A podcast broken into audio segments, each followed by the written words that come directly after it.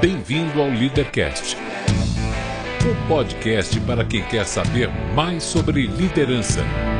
Apresentação: Luciano Pires.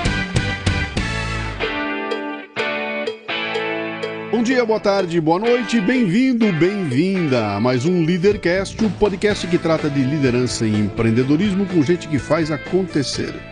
Hoje eu converso com Jason Arenhardt, um modelo de empresário brasileiro que, a partir de uma ideia, cria uma empresa assim, cara, do nada, na cara e na coragem, e hoje busca insanamente por produtividade. Este não é um programa de entrevistas, não tem perguntas programadas nem roteiro definido. É um bate-papo informal com gente que faz acontecer que vai para lugares onde nem eu e nem meu convidado imaginamos.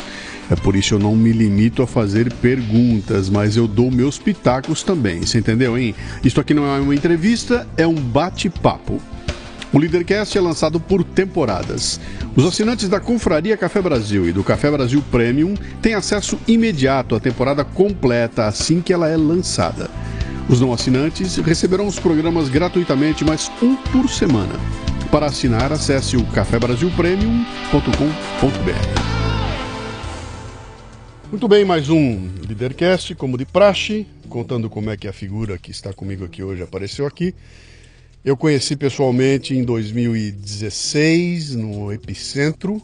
2015. 15? Foi acho 15? acho que foi 15. Acho que foi 16, hein?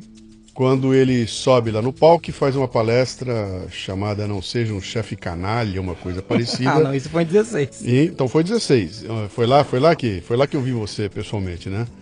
E, talvez outra vez a gente tiver, oh, muito prazer, isso, isso mas daí a gente sentou, conversou para valer, isso, foi lá que a gente se aproximou bastante, né? Onde ele sobe lá no palco e se reconhece como um chefe canalha. e faz uma palestra que foi um barato aqui, o pessoal se divertiu. E a gente manteve uma série de contatos, nos encontramos diversas vezes, achamos um monte de, de coisas em comum aí e ficou aquele ensaio. Vamos lá, vamos gra tentamos gravar já umas quatro, cinco vezes, não deu certo. Hoje ele está aqui, então vou começar com as, aquelas três perguntas que você já conhece. Hein? Seu nome, sua idade e o que é que você faz? Legal. É, meu nome é Jason Arenharte de Bastiani, tenho 36 anos e eu trabalho com gente, cultura e gestão que não significa nada, que é exatamente o que eu faço lá na, na ForLogic Software, uma empresa na qual sou fundador, cofundador, né, porque eu tenho mais um sócio que fundou comigo. Hoje somos três sócios lá. Trabalho lá, cara. Mas se você pedir o que, que eu faço, vai complicar. Seu sobrenome é De Bastiani? De Bastiani. Cara, isso é de uma elegância francesa, assim. É, é na verdade. Eu, eu, eu, eu olho para você, eu vejo capa e espada, cara. O bigodinho arredondadinho assim, e capa e espada. De onde vem isso? vem da Itália, né? Eu, isso é uma coisa muito engraçada, porque eu, eu sou de uma família alemã, Arenhart, que segundo a minha vova era Onhot. Eu não sei nem falar isso aí quando você fala alemão. E o De Bastiani é italiano. E eu acho que você consegue juntar assim duas raças que formam o ser mais teimoso que pode existir, que é a junção de um italiano com um alemão, né? Bom, a última vez que juntaram, você viu a merda é, que deu, né? Exatamente, né? então assim, por aí você vê. Então eu sou, eu sou... Brincadeiras à parte, é vem daí, mas eu não sou um cara que eu sou ligado na, na árvore, árvore genealógica da família, na, na, nessa história eu não, não me preocupo, não cê, vou atrás. Você nasceu onde? Nasci em Foz do Iguaçu. Foz do Iguaçu? Foz do Iguaçu. E, e seu pai e sua mãe faziam o quê? Pô, cara, meu pai meu pai já é falecido, ele fazia. trabalhava com, com vendas. Meu pai era vendedor, mas não era vendedor. Meu pai trabalhava. Lembra aquelas famosas combis, peruas da Elma Chips? Uhum. Meu pai trabalhava com a Kombi daquela, vendendo salgadinho pra cima e pra baixo e tal. Mas ele vendia no varejão? Vendia para pessoas varejão. na rua? Não, ou... não, não. Botequinho. Parava um botequinho. Era um atacadista, então. É, é. Ele, na verdade, ele distribuía, né? Porque chegava no atacado, pegava a combizinha dele. Ele e... comprava aquele estoque e revendia não, aquilo? Não, Era só... Ele ganhava comissão. Comissão, exatamente. Tá. Entregava aquilo e, e saía de boteco em boteco entregando e colocando, e bar em bar, e lanchonete em lanchonete fazia isso. Depois meu pai trabalhou com venda na Perdigão, mas sempre nessa linha, nesse, uhum. nesse estilo. E minha mãe, cara, é funcionária, funcionária pública municipal em Foz do Iguaçu. Uhum. Né? Então é. Eu vim de lá, assim, meus, meu, nasci lá, vivi lá até os 19 anos. Tem irmãos? Duas irmãs, duas, duas irmãs, irmãs lindas. Uhum. Sim. Como linda, cara. As minhas irmãs são maravilhosas. Eu costumo falar sempre, ainda bem que as duas estão comprometidas agora, esse, esse meu dilema já passou. Eu venho entrevistar o ogro da é, família é, aqui. É, mas eu sou, eu, sou um, é, eu sou o cara estragado, né? Vamos lá, vamos lá. Vamos voltar lá na Foz do Iguaçu, naquela época lá. E no- em 1980, lá em Foz do Iguaçu, o que, que o Geiso queria ser quando crescesse? Olha, eu nasci em 81, cara, e lá por 90, assim, eu já comecei a ficar revoltado. Eu sempre fui um cara muito ativo e muito ruim na escola. Péssimo, péssimo, péssimo, péssimo. Eu era eleito, assim, regularmente o pior aluno da escola. Sabe? Tipo, e não era o pior aluno só porque eu era burro. Era o pior aluno porque eu era muito bagunceiro, cara. Eu vejo meu filho hoje, eu consigo entender muita coisa. Você entendeu? Eu era muito bagunceiro, eu não conseguia parar quieto. É, Ho- Hoje tem nome. não, né? ah, Hoje- capaz. é, Hoje eles vão tem uma sigla, tem- Vai, é, vai, vai ser um déficit de alguma coisa, é, mas na verdade isso. era só bagunça. Entendeu? Então, eu, eu costumo dizer, eu falo isso pra minha esposa, eu falo, ó, o, o, o Raul, tudo que ele vai ter é bagunça, né?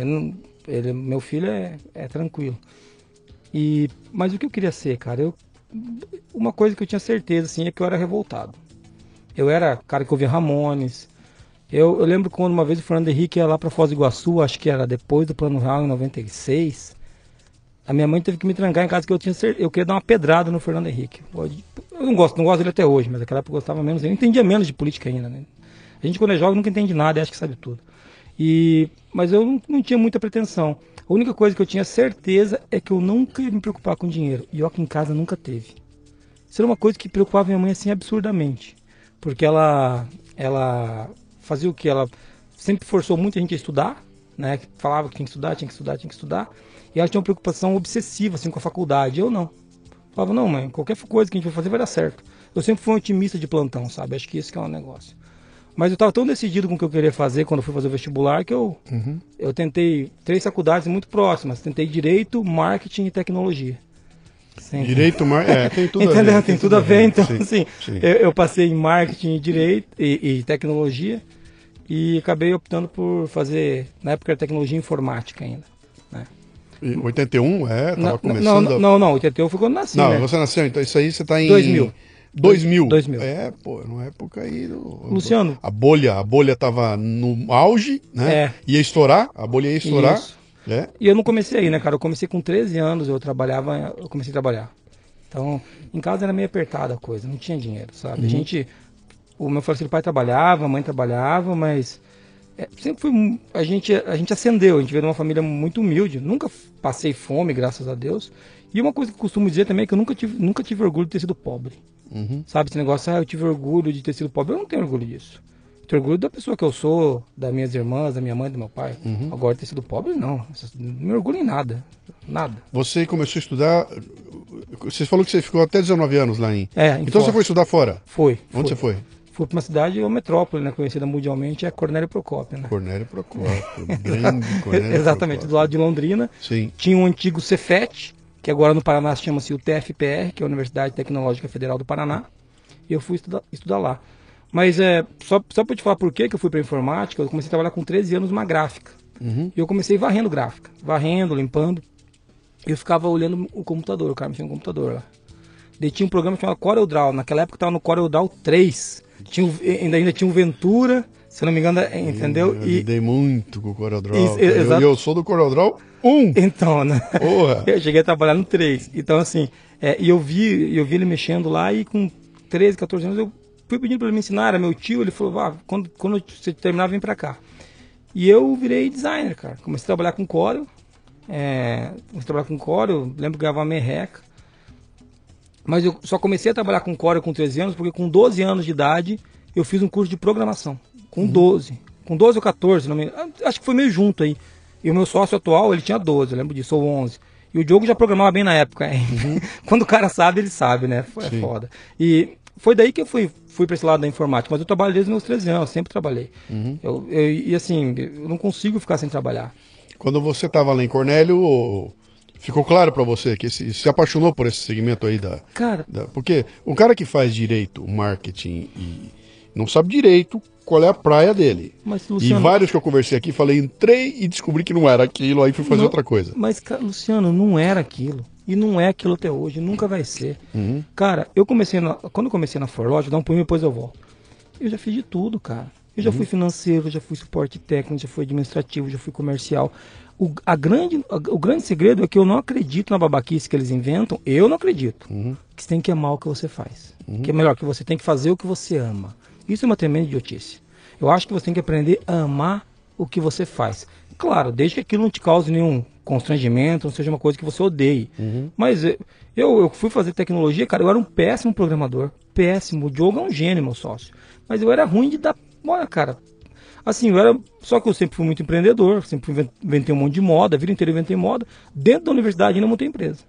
Entendeu? Então, não é assim, nossa, você se apaixonou por escovar bit. Não, cara, isso daí não existe. E o- outra coisa, hoje eu cuido de RH na empresa. Quando eu montei a ForLogic, a gente montou uma empresa de tecnologia porque eu não queria trabalhar com gente.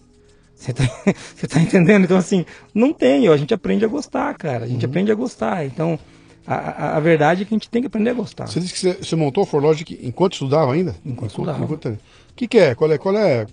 Me dá um insight. Como é que é? Por que, que você não foi tirar o diploma, arrumar um emprego para trabalhar numa grande empresa com a sua carteira assinada, etc. Ó, eu vou te falar, eu, eu sempre fui muito engajado, né, no começo da minha vida. Depois eu posso falar sobre engajamento. Hoje eu tenho uma frase que eu falo, toda vez que eu falo, o pessoal se choca e eu brigo, né? Eu vou falar aqui que eu odeio gente engajada. Eu detesto gente engajada porque que- o cara que está engajado não está fazendo nada. Geralmente é no Facebook, fazendo um texto. Eu sou um cara que faz. Né? Então, se eu, sou- se eu tô, se eu, na verdade, se eu estou engajado em alguma coisa, é porque eu estou fazendo algo. É, isso, na verdade, é engajamento, não isso que a gente vê por aí. E eu sempre fui muito engajado, nessa, nessa época até engajamento desses babaquinha mesmo, de fazer protestinho e, e ficar em Facebook. Na época não tinha Facebook, tinha Orkut. E o insight foi, liguei pro meu sócio, pro Diogo, meu primo. Falei, Diogo, Diogo tava em Manaus, fazendo fa- vestibular para medicina, lista de espera para entrar. Entendeu? Eu falei, Diogo, vem pra cá, pra Cornélio Procópio, que nós vamos montar uma empresa. Que idade você tinha? cara? 19 anos? 19 anos. Vem pra cá. O Diogo é meu primo. Com 19 também. 17 na época. É. Vem pra cá, nós vamos montar uma empresa. Ele falou, uma empresa do quê? Eu falei, não sei, cara, vem pra cá. O que todo mundo faz aqui é ruim, a gente vai fazer melhor. Pode vir. Eu tinha certeza que se o Diogo estivesse lá, tudo ia dar certo. Pode vir. Ele veio, fez o vestibular, passou, é óbvio que ele ia passar. O Diogo, imagina. Em quê? Tecnologia e análise de sistemas, igual eu. Os dois Os fizeram dois, o mesmo curso. Mesmo curso. Tá. Chegou lá, mas eu não sabia o que a gente ia montar. Pra mim, a gente ia, pra, pra, pra- na minha cabeça, a gente ia montar uma empresa de mo- montar e desmontar computador, de manutenção. Não tinha nem ideia. Falei, vem pra cá que nós vamos montar um negócio. A gente montou na época, Luciano, um dos primeiros sites do Brasil de tirar foto à noite. Sabe aquele site dos caras que entravam nas boates, tirava foto, punha no site? Antes de. Porque não sei, acho que as pessoas estão ouvindo não sabem disso, mas existia uma época que não tinha Facebook. E daí pra você ver o que aconteceu na balada da tua cidade, eu montei o cornelioprocop.com. E, e o que acontecia? Os caras entravam www.cornelioprocop.com e eu, eu, em todas as baladas, eu e o Diogo de noite, tirava foto e punha as fotos lá. Tinha um negócio que a gente chamava de Net People, que conectava as pessoas. Era tipo um Facebook, só que como a gente sempre foi pobre não tinha dinheiro, Sim. então, não, entendeu? Mark Zuckerberg, isso veio antes do Orkut, pra você ter ideia. Entendeu? Veio antes do Orkut. E a gente pegou esse projetinho e falei, cara, eu vou montar um framework para qualquer cara poder montar, um dentista poder montar isso na, na cidade dele. Né? De- de- Ideia bem babaca, mas. E botei isso na época que eu estava abrindo uma pré-incubação na UTFPR. Processo de pré-incubação para explorar a sua ideia. Fui lá, me candidatei, apresentei a ideia, tomamos um pau, fomos reprovados. Ficamos em 11 primeiro lugar, tinha 10 vagas. E, de- só que deram uma incubação virtual, podia ser incubado em casa. Eu falei, eu não quero ficar incubado em casa. Negociei com os caras da, da- incubadora. O que, que era o produto que você levou? Eu ia fazer, eu ia O que que fazer, era? eu ia fazer um negócio seguinte: você ia entrar num site e ia falar assim, eu quero criar o, vamos lá, Barueri, ah, você, você Barueri at night. At Tá. night. E vai, e vai colocar o teu site no ar, você vai anexar as fotos aqui, ele vai colocar o logo do- embaixo da foto. O negócio era moderno pra época. Uhum. E, só que, cara, uma bosta numa ideia, entendeu? Eu também reprovaria. Só que eu briguei na banca, foi por isso que a gente não passou. Porque tinha uma professora lá que ela falou assim que a minha equipe era fraca. Deu uma dela a merda, porque eu falei que ela não conhecia a minha equipe. Uhum. Como é que ela sabe que a minha equipe é fraca? Ela não conhece, eu falei, você não conhece o Diogo, né? Só, tem um cara que trabalha, que é o Diogo. Eu falei assim, é, é, você não conhece a minha equipe, briguei na banca, mas eu negociei com os caras da incubadora, sem o gerente da incubadora saber. Eu falei, cara, se eu trouxer a minha mesa, a minha máquina de casa e botar aqui no meio de vocês, eu posso ficar aqui na sala da pré-incubação. Os caras, meus amigos, falaram, pode, pode sim. Daí eu cheguei na incubadora e falei, ó, já tá tudo certo, viu? Eu não vou ficar em casa, vou vir pra cá, vou ficar ali naquele lugar. Ele, mas como assim? Eu falei, não, vou trazer a Elizabeth II, que era meu computador, vou por ali, vou trazer a minha mesa, mas a minha mesa não é bonita igual essa. Falou, não, eu te dou uma mesa então, cacete. Falei, então vem pra cá, fica aqui dentro. Desses projetos, Luciano, o único projeto que virou até hoje foi o meu. Todos os outros fecharam. Então, pra você ver como a gente, essas avaliações de banca também não serve para nada, assim, entendeu? E foi daí que a gente começou, cara. E começou a empreender. Não existe esse produto mais, esse produto virou nada, entendeu? Não é o que a Forlogic faz hoje, não tem nada a ver. Mas era um negócio de empreender. Tudo, mas isso aí foi antes da empresa nascer. Antes da empresa nascer, eu tava Muito bem. imaginando.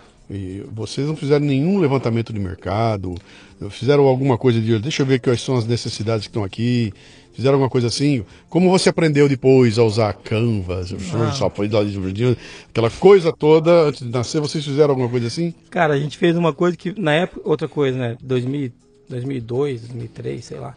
Foi muito moderno. Eu peguei e mandei 200 ou 400 cartas, é, questionários por correio para empresas da região perguntando sobre tecnologia. Que tecnologia que você usa? Uhum. Por que, que eu fiz isso? Porque eu, eu fundei o grupo de Linux da faculdade. E eu era software livre, cara. Tipo, sabe, eu era.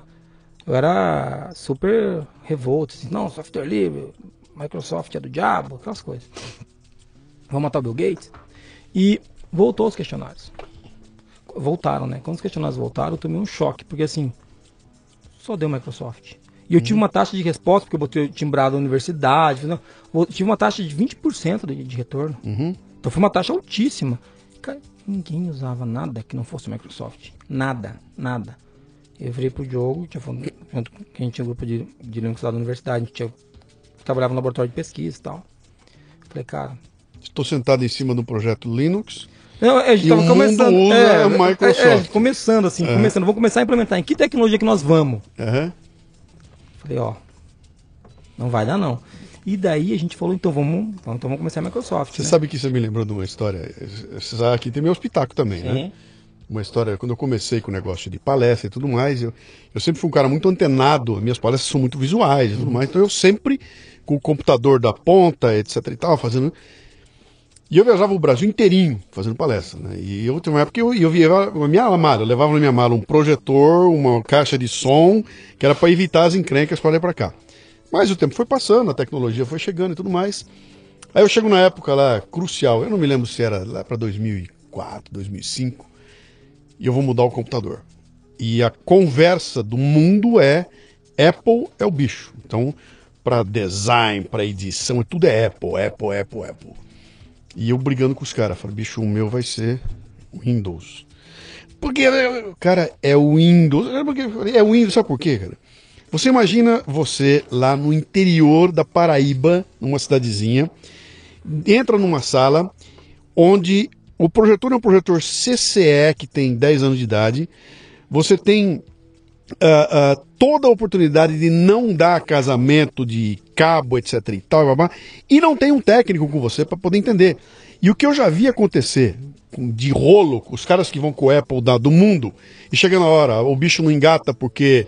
Vai explicar por quê. Você sabe como é que é a Sim. informática, né? E eu falei, cara, eu tenho que ir com aquilo que tem lá.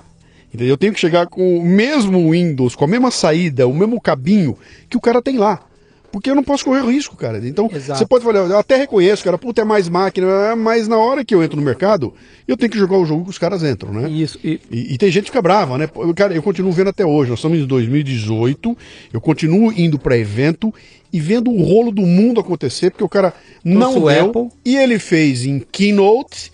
E ele não consegue passar o Keynote dele pro PowerPoint, PowerPoint. porque o cara, o que o cara tem ali é um, é um computadorzinho Windows. E aí o rolo tá feito na hora lá. Eu Então, Isso. cara, o, o que, que é o que o mercado pede? Eu posso até usar o Apple do mundo maravilhoso para produzir meu material, porque é muito mais confortável, mas na hora que eu sair com o bicho para distribuição lá fora, eu tenho que falar a língua que os caras falam lá. Né? porque é quem tá te pagando, né, Luciano? É, A, a, a a minha nossa grande dúvida era Ah, essa. eu, cara, eu tenho que reduzir a margem de erro ao mínimo minimorum, né? Agora, agora tem nome, isso é mentalidade de risco, né? Nova ex 9001. Sabia? Mentalidade de risco. É, agora, agora, agora né? também você já fazia E os isso caras antes. ficam putos até hoje, né? Ah, mas já mudou. é, Cara, desculpa. Então, eu, Tá, eu é. também uso Windows até hoje. É, tudo é, é, é, os automóveis é tudo é gasolina, é. Então eu não vou com álcool, tá? Eu vou com gasolina também. Que se der merda, eu troco de carro É, e não tem erro. Entendeu? um Tesla e coloca pra você Porra, andar. Que você É, vai, lindo, né? Chego lá. é. Então, Então, mas é por aí. E quando a gente começou com isso, uma coisa legal de falar é o seguinte: a gente diz, a, a gente lá, a gente, beleza, vamos optar por isso. E Sim, optar pelo quê? Esquece Linux e vão vão- partir para desenvolvimento Microsoft. Microsoft. Mas já estava na cabeça de vocês que você não era mais uma empresa de desmontar computador, Não, e não Era era, mais empresa- empresa de site também, não era de site, era alguma coisa que a gente não sabia o que era. que era de desenvolvimento, mas era De desenvolvimento software. de alguma Então- coisa. Tá. Então não sabia o que era. E beleza, vamos por aí. É, cheguei para as pessoas e falei, ó, eu quero um cara. A gente é, falar isso agora vai parecer meio piegas, mas a gente desafiou o status quo muito forte lá na universidade. Só faltou queimarem boneco nosso na, pra- na, na, na UTF. Porque os caras é tudo software livre, é tudo Java, só o que presta era Java. E na época Java estava despontando. E para Linux, vamos fazer para Linux, tem que ser em Java. Eu falava, eu não quero fazer em Java essa porra, fica ruim. Vamos trabalhar com Microsoft. E cheguei cheguei e pedi pro cara da incubadora, falei, ó, não tem um livro de C Sharp na, na- na- A gente tem verbo para livro, não tem? Tem. Livro De que? C Sharp. Sharp, a linguagem de programação. Tá. Tava na versão 1.0. hein? Falei, eu preciso de um livro desse. Você pode pegar para comprar, pra, não, usa a nossa verba, compra um livro desse para biblioteca, que a gente tá precisando para estudar. Nenhum conteúdo na internet tinha direito na época, cara. pô, 2002, 2003, nem 2003 era ainda, 2002. E daí ele falou assim, cara, é, vou ver. E não comprava, não comprava, não comprava. E universidade tem muito uma coisa que é o seguinte, né, cara? Tem muito professor, né? E, ele- e daí o professor, ele alguns ajudam e alguns atrapalham. Como todo mundo na vida, tá? não é só professor. Sim. Todo mundo na vida. Ser humano é assim. Alguns, e tinham que, segundo eles, ele ia ser, ia ser um, um apoio técnico da incubadora. E ele chegou para esse professor e falou assim, ó, preciso comprar um livro de C para aquela empresa. E deu, até que um dia eu fiquei sabendo que o professor falou assim, ó, não compra não, que essa empresa ainda vai durar três meses. Nem gasta dinheiro com o livro. Esses caras não vão vingar. Cara, esse foi um dos maiores, esse foi o primeiro grande incentivo que eu tive para empreender. Ah, eu queria começar, eu tava na bagunça, quando eu fiquei sabendo dessa história, sabe quando o sangue sobe assim, a orelha esquenta, eu falei, cara, então vamos ver se não vai durar três meses o meu negócio. É mais ou menos o Trump sentado na plateia, ouvindo o Obama reduzir ele a sulfato de pó de bosta, e ele sai de lá tão puto que ele fala: Eu vou ganhar essa merda. É, é mais ou menos. Eu não gostaria de ser o Trump, mas a ideia é essa daí. Eu vou mudar essa merda, vocês vão ver. Ah, é? Vocês vão ver o que vai acontecer aqui agora. E eu sempre fui muito envolvido com o departamento de pesquisa. Deixa, deixa eu. Pode. Vamos mexer mais nessa brincadeira aqui, que é legal aqui, que você levantou uma lebre interessante. Que é essa das pessoas que são movidas ao desafio, né? Que pega o desafio como, cara, esse cara tá dizendo que eu sou incapaz agora, é que ele vai ver, né? Eu sou muito assim. Então, fala pra mim que não dá, que você vai ver o que acontece, né? E, e tem gente que não que passa batido por isso, que não se incomoda. Você fala, não vai dar, não dá mesmo. né? Então, quando a gente vem para assumir papel de liderança, é legal quando você tem um líder que tem Brilho. capacidade de, não, capacidade de avaliar a situação e sabe, olha, eu tenho um funcionário que trabalha para mim, esse é o cara a ser desafiado. Aquele não. Eu não posso, o desafio que eu joguei para esse cara aqui, o outro vai considerar que é impossível, mas esse aqui é movido aqui, então eu sou obrigado a chegar nesse cara aqui e sempre fazer com que ele Cara, eu tô duvidando de você. Ah, você vai ver o que eu faço acontecer. E tem gente que é movida a isso, né? A sensibilidade da liderança é descobrir quem são os caras que que estão aí pelo, pelo, sabe, pelo, pelo desafio de fazer acontecer. Luciano, todo mundo gosta de desafio. O que acontece é que tem cara que não gosta de ser desafiado. Você entendeu? Você- É bem o que você colocou, tá perfeito. E porque a gente é diferente, né, cara? Lá no Forlógico eu lido, eu lido com bastante gente e são pessoas diferentes, cara. E a gente tem que aprender a identificar isso aí. Eu sou um cara que quando me desafio. E assim, hoje eu tenho um pouco mais de consciência, mas eu era muito. Nossa, eu era insuportável. Eu, eu não, eu não aguentava, eu não levava um desaforo desse embora. Ah, você continua insuportável. É, continuo Você tem, insuportável. tem, tem que ter muita. Paciência. muita- É, você me aguenta, né? Eu, eu acho que eu sou o único cara. Eu já falei isso pra você, que eu sou o único cara que você- grava uns podcasts que manda mensagem. Pô, Luciano, nada a ver esse negócio que você falou. Eu só não mando na confraria, senão os caras vão me linchar, você entendeu? Mas pra você eu mando. Mas, é.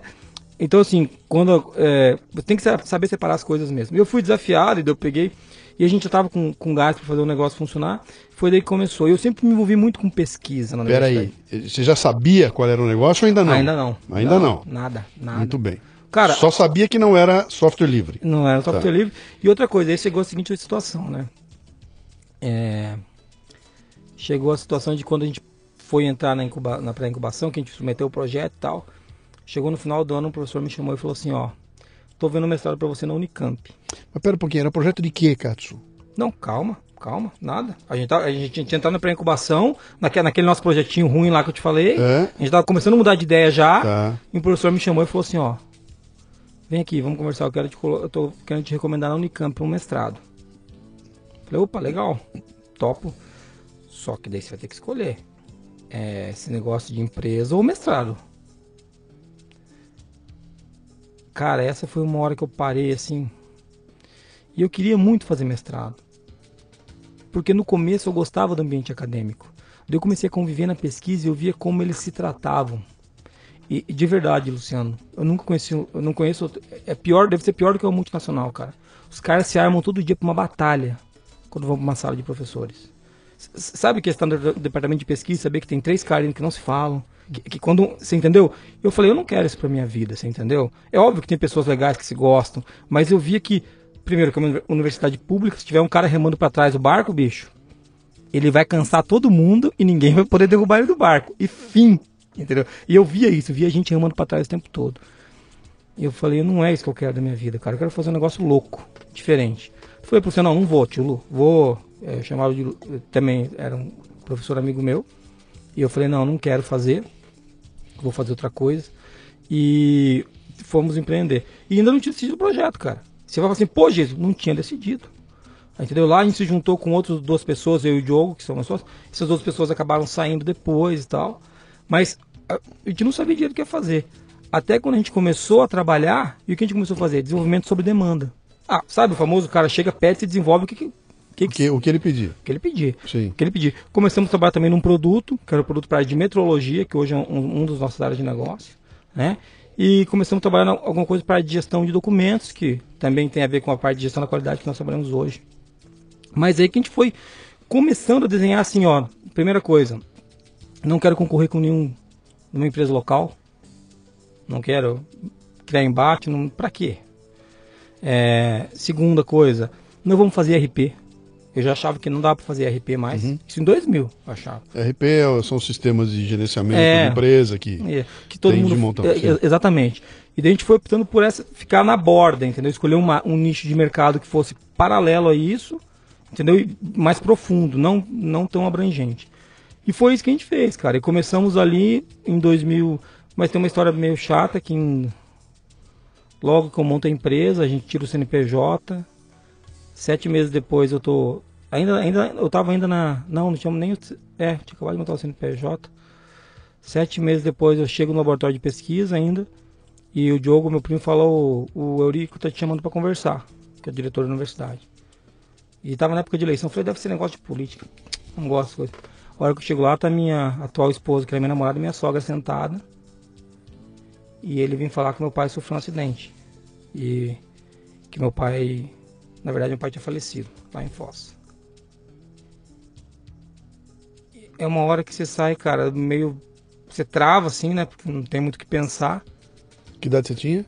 Tinha 20 anos. É. Você não tem muito o que pensar, mas a única coisa que eu pensava é que tinha uma irmã minha que estava em Boa Vista, Roraima, não tinha chegado ainda de lá. Tinha outra irmã minha em Foz, tava minha mãe em Foz, e eu tava a 600 quilômetros de lá. Aham. Foi a viagem mais longa da minha vida, cara. E assim, e essa, a, a minha, a minha esposa, a atual esposa, que, é, que era minha namorada na época, me colocou num carro, ela é mãe dela. Tava namorando fazia, sei lá, pouquinho tempo. E me levaram até Foz do Iguaçu. Isso é uma coisa que eu carrego uma gratidão que eu não tem preço, porque essa hora você não sabe direito o que, que você faz, né? Uhum. E, E, eu, fazer uma viagem dessa sozinho, cara, você e os pensamentos. E assim, e eu lembro que eu não falava na viagem, preocupadas comigo. Mas não tem o que falar, né, cara? Você só pensa, pensa, pensa. E, e assim, uma coisa que me frustrou um pouco é que eu, eu queria que meu pai visse que ia dar certo. Uhum. Entendeu? Porque, poxa, tanto tempo eles batalhando pra, pra eu estudar e, e, e nesse vai e vem. Quando eu trabalhava em Foz, tinha época que meu pai estava desempregado e eu ajudava em casa, eu sempre fiz com muito gosto, Uhum. sabe? Então, Quando eu trabalhava, Luciano, o dinheiro nunca foi meu. Eu chegava e dava em casa o dinheiro, tó. E daí a minha mãe falava, ah, não. Eu falava, pai, vamos comprar gibi. Eu dava gibi do Homem-Aranha com 14, 15 anos. Eu parava na banca e comprava, tipo, gastava um terço do salário em gibi, entendeu? Mas eu era o que eu fazia. E, e assim, eu não consegui. Essa parte é uma, uma, uma ponta de frustração na minha vida. Uhum. E quando eu cheguei em Foz, teve aquele rebuliço, eu fiquei lá com uma quinzena.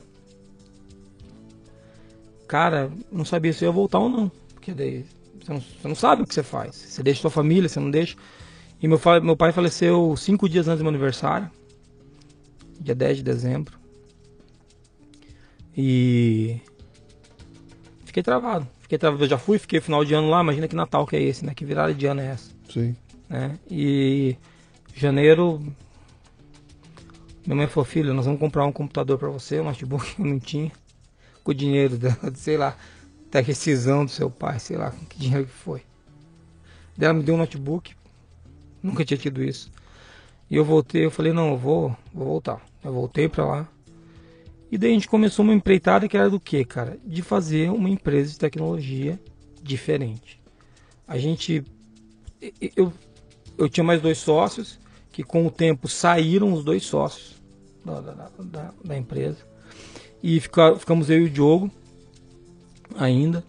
E ainda dentro da universidade eu escrevi um projeto para o CNPq, onde eu era o coordenador do projeto. Todo mundo falou, cara, não dá, porque eles pedem, cara tem que ter no mínimo mestrado para se coordenar um projeto. Eu falei, eu vou escrever, para desenvolver o software de metrologia. E eu ganhei a porra do projeto, cara. Sem ser, sem ter. Nada, nada, graduando, nem graduado eu era, uhum. coordenei o projeto. Desenvolvemos e foi aceito? Foi, foi aceito, aceito foi? foi? aprovado, entendeu? porque na verdade concorre, né? Uhum. Uma concorrência, a gente ganhou o projeto. Né? Vem uma bolsa que não é para mim o dinheiro, eu sempre fiz questão, o dinheiro é pro cara que ia trabalhar no projeto. Eu peguei o quê? Seis estagiários, entendeu? Então eu peguei, lembro que eram sete estagiários ganhando trezentão por mês para trabalhar no projeto, ninguém sabia nada. Para desenvolver o quê? O software de metrologia. O software de metrologia. De o que, que, que é isso? Metrologia é o seguinte, cara, tudo que a gente usa é calibrado. Assim, como assim, gente? Pô, é, essa garrafa de água aqui que tem 500 ml de água, no processo produtivo dela. Em algum momento tem algum a, controle para garantir que tem 500 ml. ml. Passou numa balança. Essa Sim. balança tem que estar tá calibrada. Uhum. Isso para tudo, cara, para tudo, para tudo mesmo. Sim. Então, pra você ter uma ideia, treina na indústria tem que ser calibrada. Treina. Pô, Jesus, régua, régua calibrada, uhum. para saber se tem ainda 30 centímetros ou não. Então, é, quando é usado isso no processo produtivo, por exemplo, que você está fabricando um carro, e qualquer folga ali pode dar problema.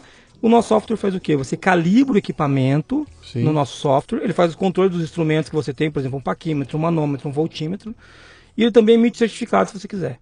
Então, isso aí não surgiu da cabeça de vocês? Não. Isso vem o quê? Uma demanda de um cliente? Da indústria. Uma indústria, uma indústria te demanda, fala, me cria ó, um negócio assim. Exatamente. Um ex-sócio meu trabalhava dentro de uma indústria falou, cara, lá os caras não têm software de calibração. Eu falei, vamos desenvolver isso aí. Procuramos na internet, não tinha mesmo. Uhum. Tinha pouca coisa. E aí vocês sacaram que ali Vou... tinha um produto. Vamos desenvolver isso aí. A gente começou a desenvolver. Putz, desenvolvemos tudo errado, Luciano. Desenvolvemos tudo errado. Então, mas ganhamos um projeto, desenvolvemos isso daí. Mas ainda com o desenvolver, ganhar do projeto, desenvolvendo isso daí, cara, o que acontece? A gente saiu da incubadora, sa saímos da pré-incubação, fomos para um espaço, a grana começou a minguar. Então, você ganhava dinheiro com o quê? Não ganhava, Luciano. Gente, no final de 2005, eu e o Diogo, a gente estava com quatro meses de aluguel da nossa casa, onde já era empresa, atrasado. É... A gente tava no quarto mês seguido comendo miojo. Você não tinha outro, outro trabalho, não tinha não, outra. Eu não acredito em empresário de meio período. Uhum. Eu, eu larguei, eu tinha dois empregos quando a gente montou a empresa. Eu larguei os dois. Entendeu? Eu, só fazia isso. E, e desenvolvendo, desenvolvendo, desenvolvendo. E, cara, acorda no pescoço, devendo uns 3, 4 mil reais. Já na época era muita grana. E. Assim, comendo miojo três meses seguidos já, terceiro, terceiro, quarto mês que a gente só comia miojo, almoço e janta. Na Cadê? janta, tipo uma salsicha. Cadê sua mãe da sua namorada que não te dava comida? Não, domingo eu ia lá almoçar, cara. Ah, domingo, domingo, era bom. domingo era bom. Porra, domingo eu ia lá, cara. Todo domingo eu ia é, lá, cara. É. E assim, eu ia mesmo. E apertado, cara, apertado. Chegou assim no momento em que 2000, finalzinho de 2005 a gente fechou um projeto com com a UTF de Curitiba para desenvolver um negócio para os caras. E o dinheiro que vinha pagava exatamente as contas, Luciano. Uhum. E o Diogo, porque assim, o Diogo é muito inteligente, meu primo, que é meu sócio. Ele recebia da mãe dele a apostila pelo correio em casa. Ó, concurso do não sei o que, concurso de não sei onde, concurso e ela era superintendente da Caixa lá em Boa Vista. Ela ligou para ele pertinho do dezembro e falou: Ó, tem uma oportunidade aqui, um emprego para você, aqui na prefeitura, para você ganhar R$ 3.500. O nosso salário é 350 por mês. E eu virei pro Diogo, cara, já não aguentar mais por pilha. Falei, amigo, se quiser ir, cara, eu vou entender. Eu, eu acho justo. Uhum. Ele falou, não, Leite, vamos tentar mais. Ele me chama de Leite, né? Não, Leite, vamos tentar mais. Mais seis meses. Cara, foi o tempo que precisava. A gente pagou as contas. Eu fechei um contrato com uma universidade onde o que eu fazia? Eu prestava serviço de TI, daí sim montar e desmontar computador, Uhum. das duas da tarde até dez e meia da noite. Eu. O meu contrato era uma nota fiscal da Forlogic que pagava nossas contas da empresa. Entendeu? E assim eu comecei a fomentar o desenvolvimento dos outros produtos com minha prestação de serviço nessa. E assim a gente foi. E assim a gente começou a se montar e as coisas foram acontecendo, entendeu? Então assim, nessa hora, cara, quando as pessoas falam assim, pô, Jesus, você sempre pilhou, eu, eu sou um cara pilhado.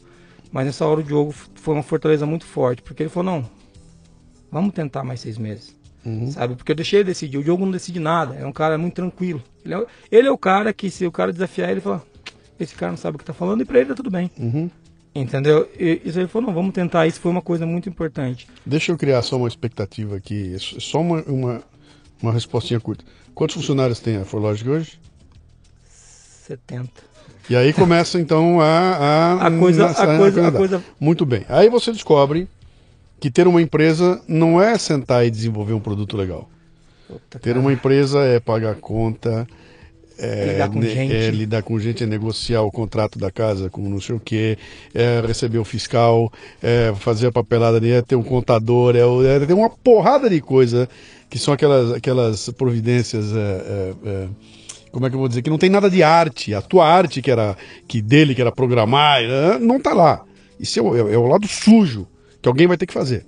E vocês, evidentemente, não tinham uma estrutura para isso. E aí você descobre que empreender é um pouquinho mais do que ter uma boa ideia e trabalhar nela, né? É, é essa hora, Luciano, que a gente começa a, a pensar em estratégia. Até aqui era sobrevivência. Uhum. A gente começou com uma intenção muito boa, a gente queria fazer uma coisa muito diferente. E eu fiz a pergunta pro Diogo no ano passado. Eu falei, Diogo, você lembra por que, que a gente montou a ForLogic? Eu achava que ele não ia lembrar. A gente estava numa reunião de líderes, discutindo por que, que a gente existia. O Diogo falou, lembro. A gente montou a ForLogic, a gente queria um bom lugar para trabalhar. Eu falei, porra, cara, você lembra? Uhum. Porque não tinha.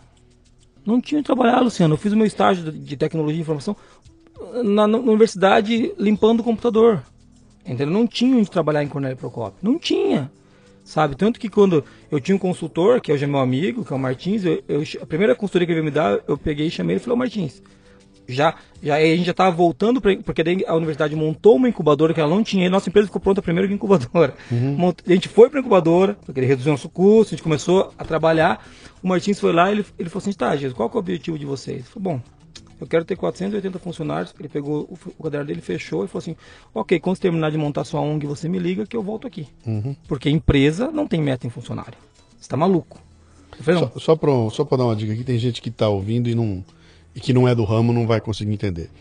Quando a gente fala aqui da incubadora, o que, que é uma incubadora? Incubadora é uma estrutura que alguém tem, é uma organização, é uma universidade, é uma ONG, não importa. Alguém cria uma estrutura onde pode receber pessoas que têm ideia de montar uma empresa e fala, cara, vem para cá, aqui tem uma mesinha para você sentar, aqui tem Internet. internet, aqui tem computador, aqui tem uma impressora, tem uma secretária, tem uma linha telefônica, tem gente que pode te dar alguma ajuda aqui em volta, fica por aqui incubando até o dia que tua empresa nascer e começar a virar negócio. Quando ela nascer, elas voam e vai para vai, vai pra Vai lá. sozinha. Então você não tem que sair procurando, ah, vou ter que alugar um lugar.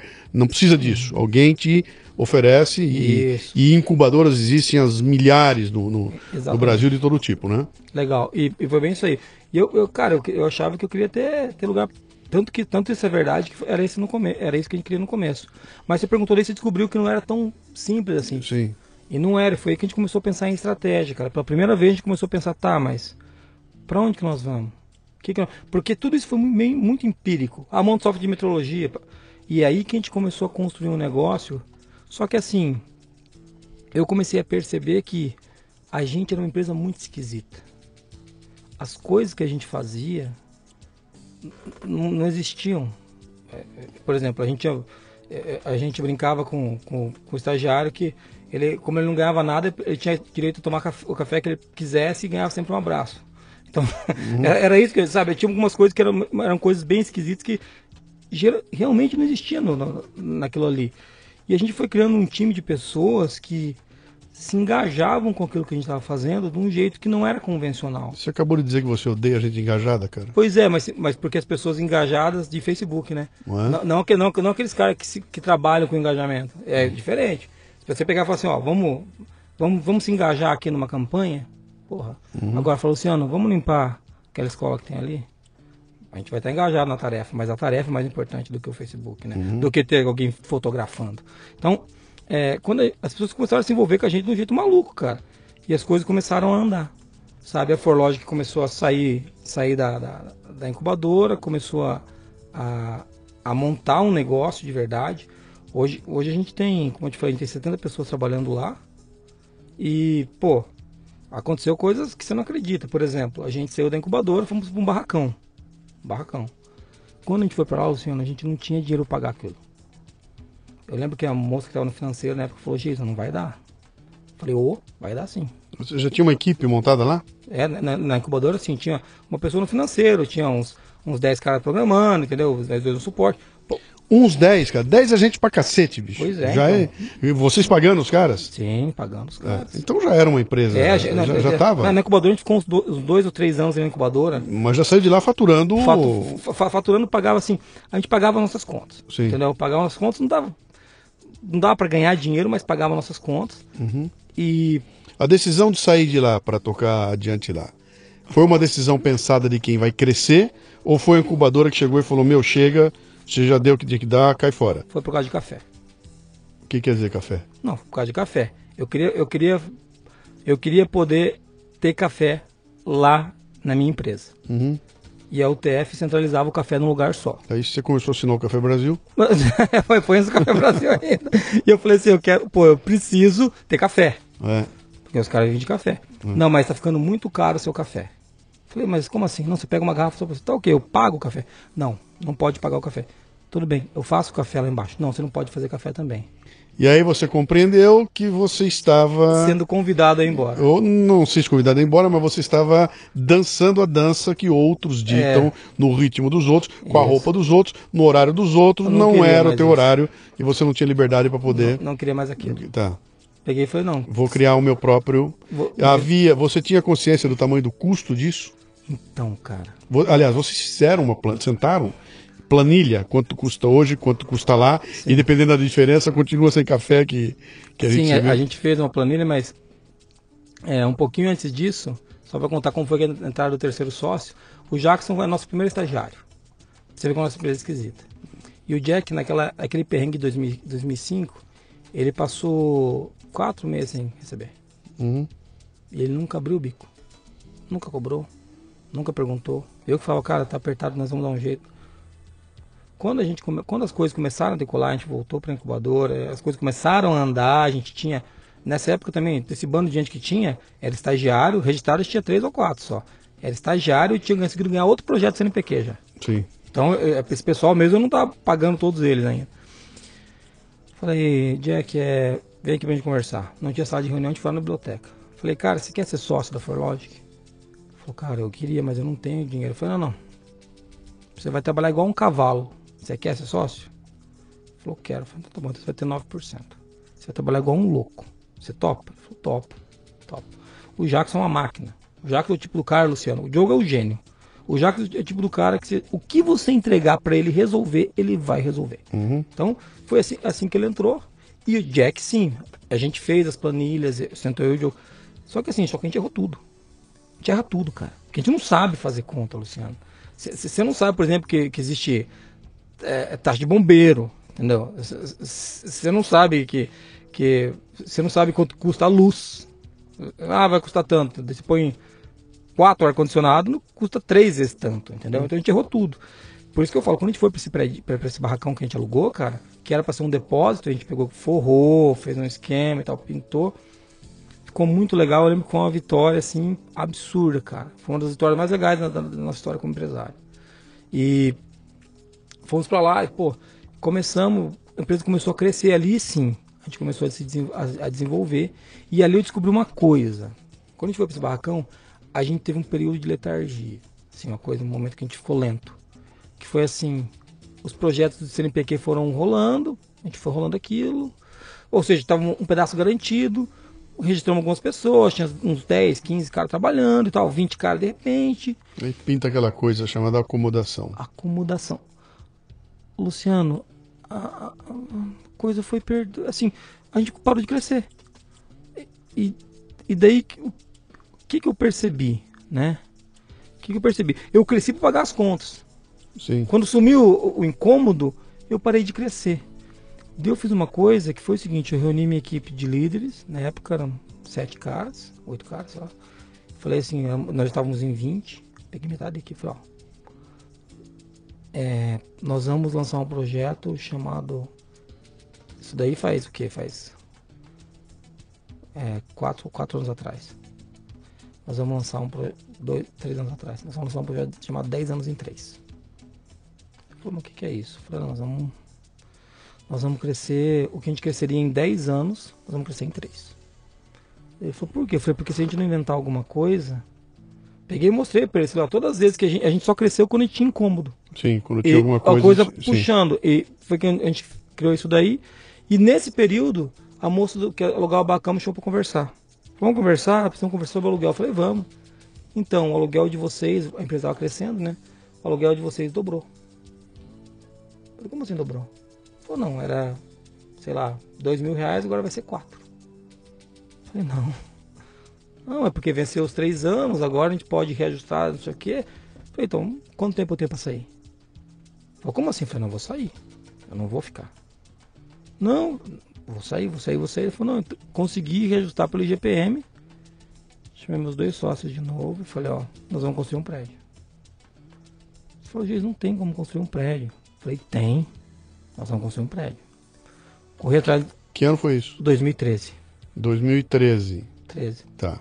Nós vamos construir um prédio, cara. Ele falou, mas você- não tem, a gente. Não tem aquele terreno que a gente comprou há quatro anos atrás ali, que foi uma época que a gente juntou um dinheiro e comprou um terreno? Tem. Então, nós vamos construir um prédio ali. Ele falou, cara, mas não, não dá. A gente não tem grana. Eu falei, eu não vou atrás do BRD, do BNDES. Fui lá em 2013, o cara falou, ó, Jason, realmente tem recurso para isso. O juro está ótimo, só que tem um problema. Nós estamos em setembro, era agosto, comecinho de setembro, e le- leva 90 dias para correr, docu- correr documentação. Foi não, quando a gente faz ano que vem. Ele falou, não, não, não. Era 2014 ano que vem. Vai ter eleição. Ele falou, ano que vem as coisas vão estar diferentes. Foi o ano que começou. O Brasil começou a degringolar. Todo mundo já sabia no BNDES que isso ia acontecer. Ele Falou, não, o juro desse ano nunca mais vai existir no país. Ele falou desse jeito. O juro desse ano era, era 4% ao ano, Luciano. 4,5% ao ano de juros. Eu me lembro de ter visto esse número. Cara, e eu peguei e falei assim, putz. Eu falei, se eu fizer o projeto em 90 dias, ele falou, você não vai conseguir. Eu falei, não. Não, daí dá. Corri, peguei um, fiz, peguei um arquiteto, um engenheiro, o engenheiro não queria mandar as planilhas, porque falou, está errado os números. Eu falei, interessa, me manda as planilhas. Eu tenho que mandar pro banco. Mas tá errado. Eu falei, foda-se, manda a planilha. Eu vou mandar errado mesmo. Mas nem- manda, cara, manda, manda. Erra pra cima. Mas é pra- manda, manda, manda. Peguei, pegamos 700 mil reais de empréstimo. Você conseguiu pegar 700 mil reais de empréstimo do BNDES, a juros de 4%, sendo um empreendedor brasileiro. É. Deixa, E- dá a mão pra mim aqui. que Eu, eu sempre quis conhecer um, cara. Não, e outra coisa. Puta que pariu. E outra coisa, do jeito certo, sem sonegar um centavo. Na Forlog tem algumas coisas, por exemplo, Luciano. Lá a gente pode ganhar dinheiro e deve ganhar dinheiro, mas nunca apesar dos nossos valores. A gente só ganha dinheiro por conta deles. Tem um valor que é integridade. Então, não existe, não existe eu sonegar. Entendeu? Meu contador vem, vamos montar três empresas. Eu falei, cara, não existe isso pra mim. Eu não sonego imposto. Pô, Giz, mas é muito imposto. Eu sei que é muito imposto, cara. Eu concordo que é muito imposto. Eu acho também errado. O que a gente tem que fazer? A maior engenharia tributária possível dentro da legalidade para pagar menos imposto. Não existe pagar por fora. Não existe essas coisas. Porque tem um valor da minha empresa que é a integridade. Entendeu? Eu sou assim. E do jeito certo, cara. Mas aí você pega 700 pau, Vou construir o prédio, gasto 3 milhões e meio. então assim. pausa, pausa. Mas então aí vem uma coisa interessante que é o seguinte: você conversa com seus sócios, seus sócios dizem não dá para fazer, você inventa a moda, vai lá, consegue 700 mil reais que de repente é o que você precisava para convencer os dois, coitados, de que dava para fazer. Você fala, pô, tô com 700 pau na mão aqui, vamos fazer? Vamos. E aí você entra pra fazer, e no fim fica em 3,5. Até aí já começou, aí já Cara, foi feito, cara. E assim, é, a gente gastou. Não sei se chegou a 3, mas 3, 3 chegou, com certeza 3 chegou. Aham. É. Meu. Sabe o que é pior? Nós já pagamos, cara. A, gente, a gente pegou mais 300 mil no BNDES depois, um ano depois. Detalhe: o que eu tô pagando, o- o juro que eu paguei um ano depois, 14% ao ano. Você entendeu? Então, assim, eu- a- a- o juro que eu pago nas duas parcelas é o mesmo, de 700 mil e de 300 mil, você tá entendendo? Então, é absurdo. Então, pegamos um- uma grana depois, ou seja, financiamos um, gastamos Quer três, dizer, no momento em que o Brasil mergulhava de cabeça, eu acelerava. você estava você crescendo. Acelerando. Luciano, uma coisa que eu sempre acreditei é o seguinte: quando todo mundo freia, é que você acelera, cara. Não dá pra frear aí. Sabe por quê? Porque todo mundo freia. Deu, deu pra isso, para. Sim. Quando todo mundo acelerar, todo mundo vai sair, vai sair na velocidade de, de 40 por hora de novo. Eu já tô 120. Mas o risco é gigantesco, né, cara? Tem que ter um lance aí de assumir risco. Cara, né? tem o lance de assumir risco, mas é o seguinte: eu, eu sou um cara que. Eu não acredito em crise. Eu acredito em incompetência. E daí os caras vão me xingar, vão ficar bravos comigo. É, assim- é assim: a- o mercado tá aí. Se as coisas estão indo mal no mercado, você tem que encontrar maneiras de se destacar no mercado. Eu tenho, eu tenho um amigo que é engraçado, ele diz o seguinte, ele fala, cara, toda vez que aparece uma notícia de que o PIB caiu 3%, eu me lembro que 97% continuam aí. É mais ou menos isso. Os outros Ele fala, bom, caiu 3, ainda tem 97, eu vou lá buscar. Né? Isso, Então- ex- exato, cara, esse amigo é um gênio, porque essa que é a lógica. Se eu for pensar, ó, a gente trabalha com, com software para qualidade, gestão da qualidade. Né? Um- Uma das nossas áreas, o Qualiex, é isso. E lá na ForLogic, o que acontece? A gente pega, a gente olha o ISO Survey, que é a pesquisa da ISO e tal, cara, e caindo vertiginosamente o número de certificações ISO no Brasil. Como é que eu cresço? Eu virei para os meus, meus sócios e falei assim, ó, a gente está crescendo porque a gente está fazendo um software que não é só para ISO. Como assim, Jason? A gente começou a atender a área da saúde, comecei a atender transportadora, que tem SASMAC, a área da saúde tem ONA, tem PALC, tem DIC. Então, a gente encontra maneiras. Então, Se eu for ficar preso na crise. Mas me fala uma coisa aqui. Você tem uma área de inteligência lá, que é um monitor de mercado sondando onde é que estão as oportunidades? maluco. ou pinta um cara na tua porta e fala, ô meu, sou da área de saúde, preciso de um treco aqui, acho que você pode fazer, e o cliente cria demanda e vira um produto. Ó, é assim? É mais ou menos assim, só que o que, que a gente, o, o que a gente sempre acreditou? A gente sempre acreditou em criar soluções que atendessem verdadeiramente o cliente. Por exemplo, vou te dar um exemplo. Se o cara liga lá, fala assim, Jason, preciso de um software só para tirar a certificação aqui, mas eu não quero certificação, eu nem gosto, acho que nem funciona. Só preciso passar aqui nesse negócio, você implanta para mim? Eu falo não. Eu só implanto para quem tem certificação por conta da qualidade. Pô, gente, você perde negócio? Perco. Perco, perco. O meu software não foi feito para gerar papel para o cliente. O meu software foi feito para dar resultado para o cliente através da qualidade e da excelência. Então, isso daí me abriu portas na saúde, me abriu portas em outros lugares. Entendeu? Não tem monitor de mercado, eu vou muito baseado no cliente. É no cliente que está todo o conhecimento que a gente precisa, cara. A gente ficar ah, batucando o teclado para tentar descobrir coisa é babaquice, é o cliente que sabe. Tá? É, eu, esses dias eu entrei numa discussão ferrenha com o cara porque eu falei que ninguém inova em casa. Ninguém o quê? Inova em casa. É. Você inova no cliente. E o cara falou que não, que a gente inovava em casa. Até que alguém falou assim, ah, mas e o Ford? Que se fosse perguntar para os meus clientes o que eles queriam, eles iam falar cavalos mais rápidos. Eu falei, cara, mas não tem nada a ver uma coisa com a outra. Eu não estou dizendo que você tem que ir lá pedir para o teu cliente, oi, me fala qual é a inovação que o senhor precisa. Estou dizendo que você tem que ir lá viver a vida dele. O Ford foi lá e falou assim, putz, os caras querem ir de um lugar para o outro mais rápido. E sem merda de cavalo. Eu publiquei agora um. um- Entendeu? É eu é publiquei agora o sumário do. Eu não me lembro se foi o. Eu acho que foi o sumário anterior, que foi a Faísca e o Esmeril. Uhum. Publiquei nele. E não me lembro se foi no, no, no Stretch agora. Foi num dos dois. Foi esse recente ou foi o anterior lá. Que o sujeito fala exatamente, o autor fala exatamente isso. Ele fala, cara, o, o que, que é fundamental para você criar esse mindset da mudança? Ele fala, então, primeira coisa, a mudança acontece em razão das pessoas e por causa das pessoas. E a coisa mais fundamental é ouvir histórias. Você tem que ouvir história. Então, você- arrume um jeito de ouvir histórias. História de quem? Das pessoas para quem você vai Exatamente. agregar conteúdo. Então, vai ouvir as histórias delas e a partir da história delas é que você vai desenvolver a tua solução. Quem não ouve história dos outros, fica no seu umbigo, né, recriando a coisa do umbigo. Então é, é uma sacada muito legal. Ele, ele conta da, a maneira como eles montaram um, um monitor, né? Que é, cara, traz, quem são os caras envolvidos no processo aqui? Ah, é o cliente aquele lá. Não, mas deixa eu falar com o cara da contabilidade dele. Isso. tra- Deixa eu falar com a, com, a, com a Mariazinha que trabalha na expedição. Mariazinha, me conta a tua história. Tem mais gente aí. E aí, a hora que ela conta a história, você fala: Meu, olha só o tamanho do perrengue dessa menina. O meu sistema pode ajudá-la. Que ninguém pensou nesse, era um, era um gargalo que tinha lá, que ninguém sabia que tinha, porque era uma história só da Mariazinha, Isso. que ninguém escuta, né? Então, essa história de ouvir histórias é, é que é o. É o, é A, a gente, a gente faz isso, a gente escuta muitos clientes, a gente faz reuniões lá, na, lá em Cornélio Procópio, leva clientes para lá às vezes para a gente conversar e a gente precisa ouvir os caras. Então a gente sempre fez para atender verdadeiramente, sabe, Luciano? Porque uma coisa que toda empresa tem e que, e que eu fico meio puto de ver é missão, visão e valores. E aquilo é uma tremenda balela em muitos lugares. E eu ouvi esses dias um cara falando assim, na minha empresa não tem visão, não sei quantos anos, missão e valores, não sei o quê. Como se fosse uma coisa boa.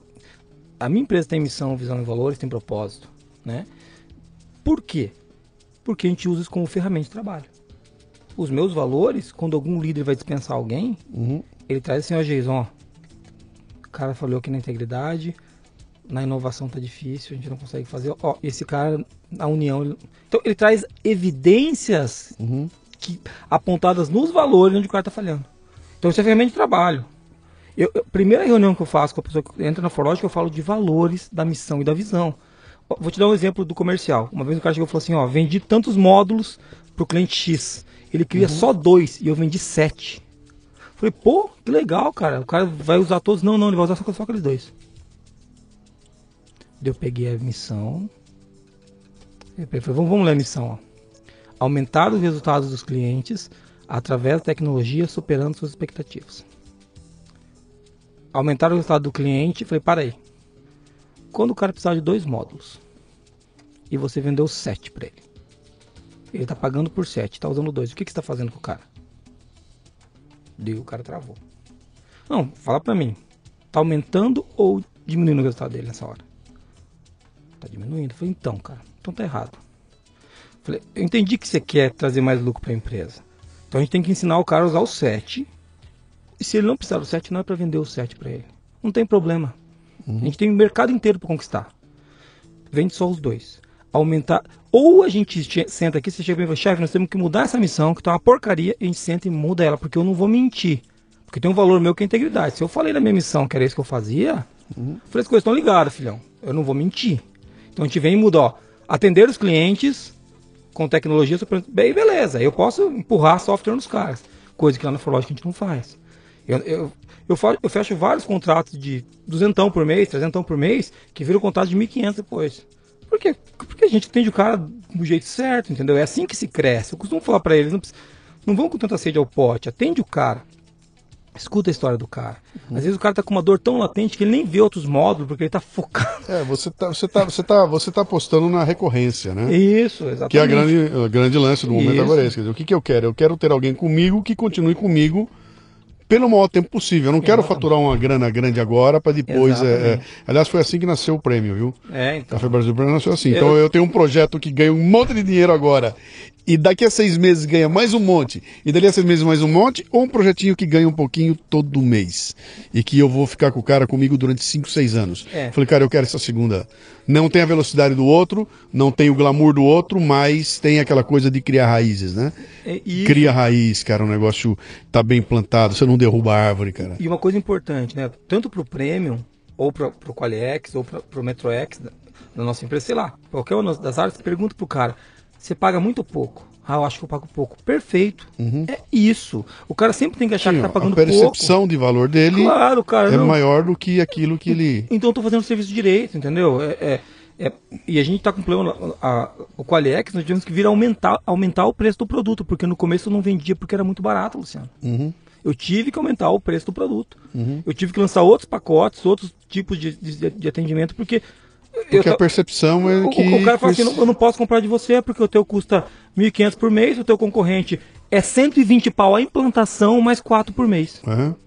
Então, ó, cara, você tá descartado porque está muito fora do preço.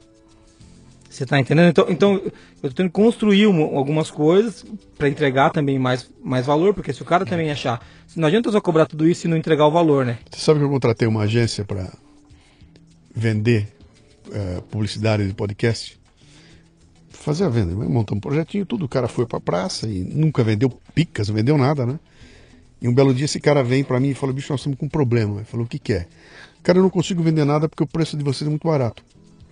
Tá muito baixo o teu preço. Falei, como baixo, cara? Isso para um podcast é isso. Ele falou, cara, mas eu não consigo. Eu bato na agência, eu nem passo. Porque a hora que o cara vê aquele valorzinho, ele faz a conta na cabeça dele, bom, quanto eu, como agência, vou ganhar de comissão desse valorzinho para fazer o trabalho de apresentar para meu cliente? Bicho, eu não quero nem me mexer. Isso vai me custar mais propor ao cliente do que aquilo que eu vou ganhar. Ou sobe esse preço aí, aí eu levo no cliente. E aí aquilo que custava 10 vira 40, porque a comissão dele, que era, em vez de 2, vai virar 8. Isso, entendeu? Aí falar. enche o olho do cara. Só que aí você vê, você vê como é um mecanismo inflacionário, né? Aí o cliente que não sabe lá na conta vai olhar e falar, pô, tô pagando caro, mas não é assim, cara. Ele é, é assim porque tem uma percepção. É. Aliás, tem um intermediário no meio do caminho, né? Entrou um cara no meio do caminho que faz você mudar. Essa, essa foi uma dor que a gente teve, porque quando a gente percebeu que estava muito barato, eu não faço o preço de acordo com os olhos do cliente. Sabe aquele negócio? O cara liga lá e, ah, não, para você é tanto. Então eu tive que criar mais produto, porque eu não, eu não acho justo entregar para dois caras o mesmo produto por preços diferentes. Não, sim. Entendeu? Então eu tive que começar. daí Vai poder envolve todo um trabalho de desenvolvimento de produto, Uhum. de serviço, para poder subir o preço. Então, mas tá legal, tá funcionando. A gente tem, tem feito, a gente tem crescido razoavelmente bem. A empresa. Cara, rico a gente não ficou. Entendeu? Eu costumo dizer sempre lá na empresa que eu nem sei se eu vou ficar milionário. Não é esse o objetivo da minha vida, né? Que tamanho é o prédio que vocês têm? Ah, são três andares e um subsolo, né? Onde vai ter o estúdio lá. Sim, que cinco anos atrás você estava num cara. barracão alugado. Alugado. E aí você tá com um prédio de três andares. E você vem dizer mim que rico você não ficou. É, não, mas é que a gente tá trabalhando, né? Entende, entende. Isso é, tudo é relativo, né, cara? É, claro, claro. Quando você olha pra trás e fala, bicho, olha o que a Não. gente já construiu. Eu, eu costumo dizer, eu tava te dando exemplo, pô, eu tava dando exemplo pra você antes no almoço ali. Pô, a gente tava na praia, eu vejo aquele barco passando atrás de mim, Uhum. né? Eu fiquei pensando falei, cara, nossa, esse, esse barco aí é o faturamento do ano inteiro da empresa, Uhum. né? Só que eu também, eu, me olhei na praia e o que eu tava gastando com comida aquele dia, porque eu tô comendo em barraquinha, Sim. pô, cara, isso aqui eu gastava comendo há três anos atrás, qua- quando eu tava na Pindaíba, isso aqui era, o que eu comia por mês de mercado. Sim. Você entendeu? Então, tudo é muito relativo, né, Luciano? A gente. Eu sou muito grato, cara. Eu não tenho reclamação da grana. Mas o que, o que acontece lá na Forlogic, né? Eu, por exemplo, sou um cara que sou contra plano de cargos e salários. A gente, é esquisito por isso. Uhum. O cara chega lá, a primeira reunião, cara, que eu faço, eu falo tudo isso pra ele. Eu falo, ó, você quer um plano de carreira, bicho? Eu te indico algumas empresas, porque aqui você não vai ter. Porque eu não acredito em plano de carreira. Eu acho babaquice isso. Como é que funciona? Funciona assim, você vem aqui e trabalha. Daí você vem aqui e você é muito foda. Deu olho pra você e falou, pô, cara, o cara entrega muito. Você começa a fazer um trabalho incrível. Ele falou, cara, tem que dar um aumento pra esse cara. E você começa a ganhar mais. Não precisa levar seis anos. Pode levar seis meses. Ou pode levar seis anos. Mas não depende de mim. Por que, que você tem que entrar numa esteira de produção? Isso não existe, entendeu? E outra, é, às vezes a empresa simplesmente não tem grana agora. Eu, ah, mas eu quero ganhar esse mês. Às vezes nós não estamos no mesmo timing. Não é culpa de ninguém, né? Mas a Forlogic eu tenho. Quando a gente construiu o prédio, eu fiz um acordo com os funcionários que foi o seguinte, ó. Chamei todo mundo e disse o seguinte, né? Porque era acho umas 27 pessoas. Ó, pra você ter uma ideia do tamanho do rojão, ano passado a gente começou o ano com 42 pessoas. Fechamos o ano com 70. Uhum. Então, é, mas quando a gente construiu o prédio, eram 27 pessoas, eu falei, nós vamos fazer um acordo de três partes. A primeira parte é, eu vou construir um prédio e mudar para ele. A segunda parte é, eu vou estabilizar as contas e pagar o rombo com as contas estabilizadas. E a terceira parte, nós vamos começar a melhoria dos salários, começando pelo meu, do Diogo e do Jackson, combinado? Porque eles sabem que eu ganho pouco. Combinado. Então agora nós estamos finalizando a parte de estabilizar as contas, que a gente, isso deve acontecer. E daí eu, eu pretendo, eu sempre quis pagar muito bem. Eu falo isso, né? E não é assim, não quer dizer que vai ter o melhor, melhor salário do mundo, não, mas é um salário que o cara entre na empresa, Luciano, sem pensar em dinheiro, pensando Isso, no que ele tem que trabalhar, cara. Porque é, eu não sou o tipo do cara que eu quero extrair o máximo do lucro do cara que está ali, entendeu? Eu não acredito nessa relação. Porque eu já fui, eu fui muito tempo funcionário, eu nu- nunca gostei disso. Então por que agora eu vou fazer isso com o cara que está lá? E o canalha? Cara, É porque assim, eu sou muito canalha também, Luciano, você me conhece. Tem horas que eu perco a paciência, que falo merda pros caras. Sabe? Tem cara que convive comigo, cara que sofre, porque eu sou o tipo do cara, quando tem um acesso de. O cara me tira do sério, eu sou muito bom para agredir. Dificilmente alguém consegue agredir com palavras mais do que eu. Eu sou um cara que eu sou bom nisso. Esse é, esse é um defeito e qualidade que eu carrego que numa discussão eu, eu consigo ah, trucidar um cara, sabe, de um jeito que não é necessário. Uhum. E na maioria das vezes, é, eu me arrependo depois. Né, cara? Eu tenho... Mas então não é canalha, cara. É, mas é uma canalice. Não, não. Mas é uma canalice, cara. Porque ó, a responsabilidade é minha. Não adianta. A gente É. tem. Mas não é canalha, cara. O canalha é aquele que sabe, que persiste, que continua e vai de novo. E não tem essa de voltar, pô, fiquei com remorso, Não. puta, peguei demais, cara, pesemos um pouco, coitadinho, vou pedir desculpa. Isso não é canalha. É que, é o que assim- canalha é o que sabe disso tudo e continua, cara. é, mas né? o que eu digo é o seguinte, cara, que a gente tem que resistir a esses impulsos e resistir ao mundo, né? Você vai pegar a palestra, coloca o link da palestra aí depois. Uhum. É, se você pegar a palestra que eu dei, que eu nem queria fazer, eu fiz porque os caras pediram pra fazer. Eu não sou palestrante igual você, que tem toda essa pompa aí de palestrante, sabe fazer. Eu, é, se, É, pompa o caralho. Você é um dos poucos que não é pomposo, na verdade. né? Então, assim, é, o, quando, quando eu pego na, na palestra, é bem isso que eu falo. A gente tem que resistir ao impulso, cara. Porque eu fui fazer um estudo tributário e os caras falam assim: não, Jason, a melhor, melhor saída é botar um- uma empresa no nome da sua. Bota uma empresa no nome da sua esposa, no nome da sua. Mas eu falei na sua negação. Essa é a receita cruzar. Ou seja, é errado? É. Uhum. Então, eles estão me chamando para ser canalha. Eu que Sim. falo, não, cara, eu não vou fazer isso. Tem funcionário que vai começar a trabalhar na empresa e fala assim, não, não posso. Tô no seguro-desemprego ainda, eu fico trabalhando aqui, recebendo seguro. Eu falei, cara, mas não tá errado isso. Você não vai estar recebendo de mim? Você não tem que parar de receber o seguro? Não, mas é meu direito. Fala, não, teu direito quando você tá desempregado, cara. O nome de seguro-desemprego, não é bônus de demissão. Então, as pessoas te chamam para ser canalha, Luciano, o tempo todo. O tempo todo a nossa função é resistir. É só resistir. E assim, e eu já várias vezes não resisti. Entendeu? Tô dando exemplos de integridade, mas não é só nisso que pega, entendeu? Pô, tem, é, tem hora que a tua mulher quer fazer alguma coisa com você, quer sair fazer alguma coisa pra ela com você. Daí eu tenho um valor que é união, né? Mas união quando eu quero. Uhum. Quando os outros querem, não é daí, né? Então, pô, você tem que falar, não, tá? Eu vou por você pra você, eu não quero fazer isso. Então, eu acho que tem muito disso e a gente tem que se policiar porque senão você começa a pregar os seus valores e não viver eles. E- e- Quando foi que aquele esquerdista revoltado que queria dar um murro no Fernando Henrique Cardoso descobriu, descobriu que, que o capitalismo não era um bicho papão tão tão assim, desde que você use ele de Ó, forma. eu- Quando foi? Eu vou te falar, eu, eu li o Manifesto Comunista, eu li o Capital, eu li bastante coisa sobre o Marx.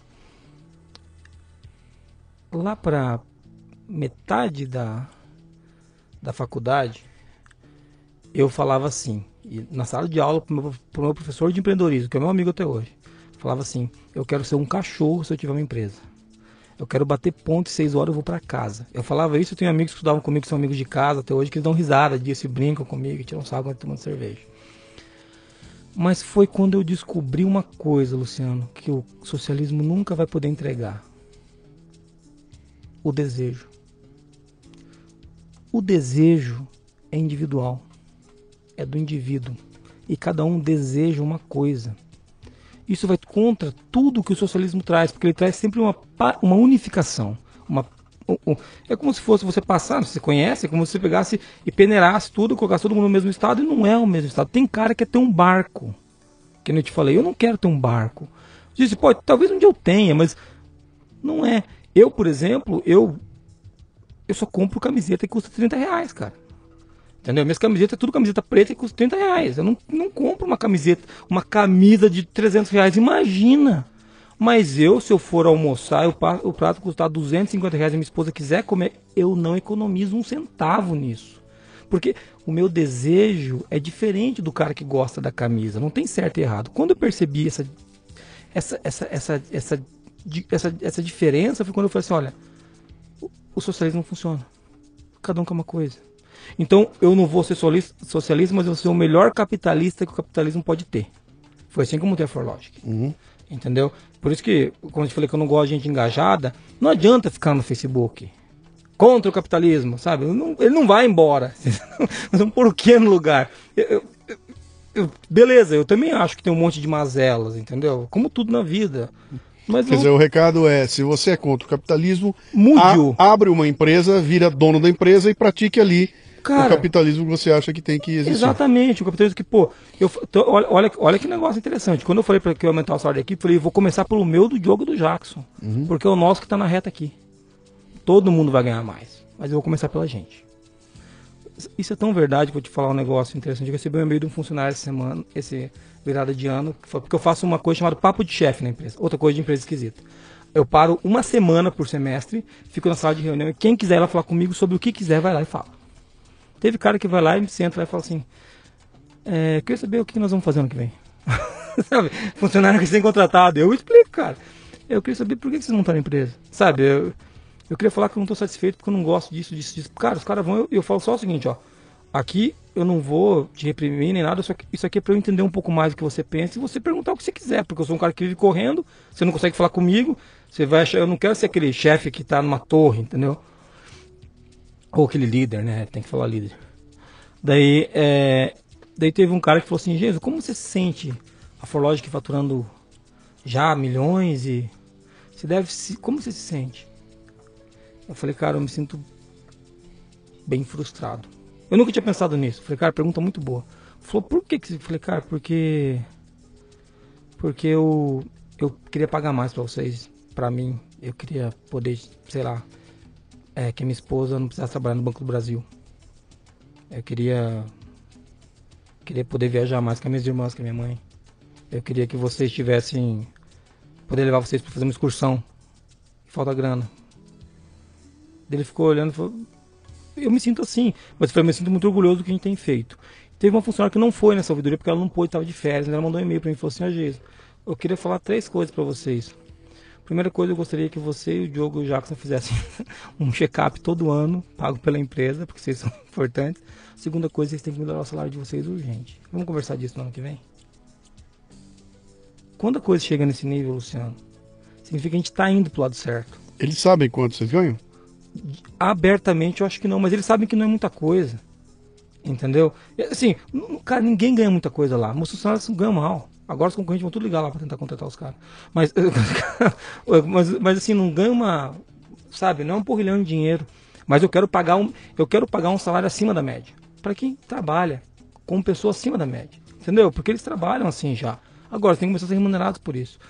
E então eu acredito nesse tipo de capitalismo, entendeu? De você fazer a coisa certa, te dar grana, dar dinheiro, montar fundo de reserva para a empresa. A empresa já começou a recompor o fundo de reserva dela. Eu só construí, Luciano, porque eu tinha uma grana guardada a gente nunca pegou no final do ano, ah, sobrou dinheiro, divide aí pro sócio, vamos fazer. Fe... Não é assim que funciona. A gente tem salário, cara. Você entendeu? Então, eu, eu, eu acredito muito. Eu vi o CEO da Volvo falando uma coisa uma vez, ele estava muito sério. CEO da onde dá? Da Volvo. Da Volvo. Ele falou assim: esse CEO, ele foi 10 anos CEO da Volvo, Yoshio. Ele pegou ela faturando, eu não sei o número exato, acho que era 9 bilhões, entregou faturando 10 anos depois 97 bilhões. Você entendeu? Então, assim, absurdo o crescimento em 10 anos. E ele pegou e falou assim: não existe empresário rico e empresa pobre. Empresa que funciona é empresário pobre e empresa rica.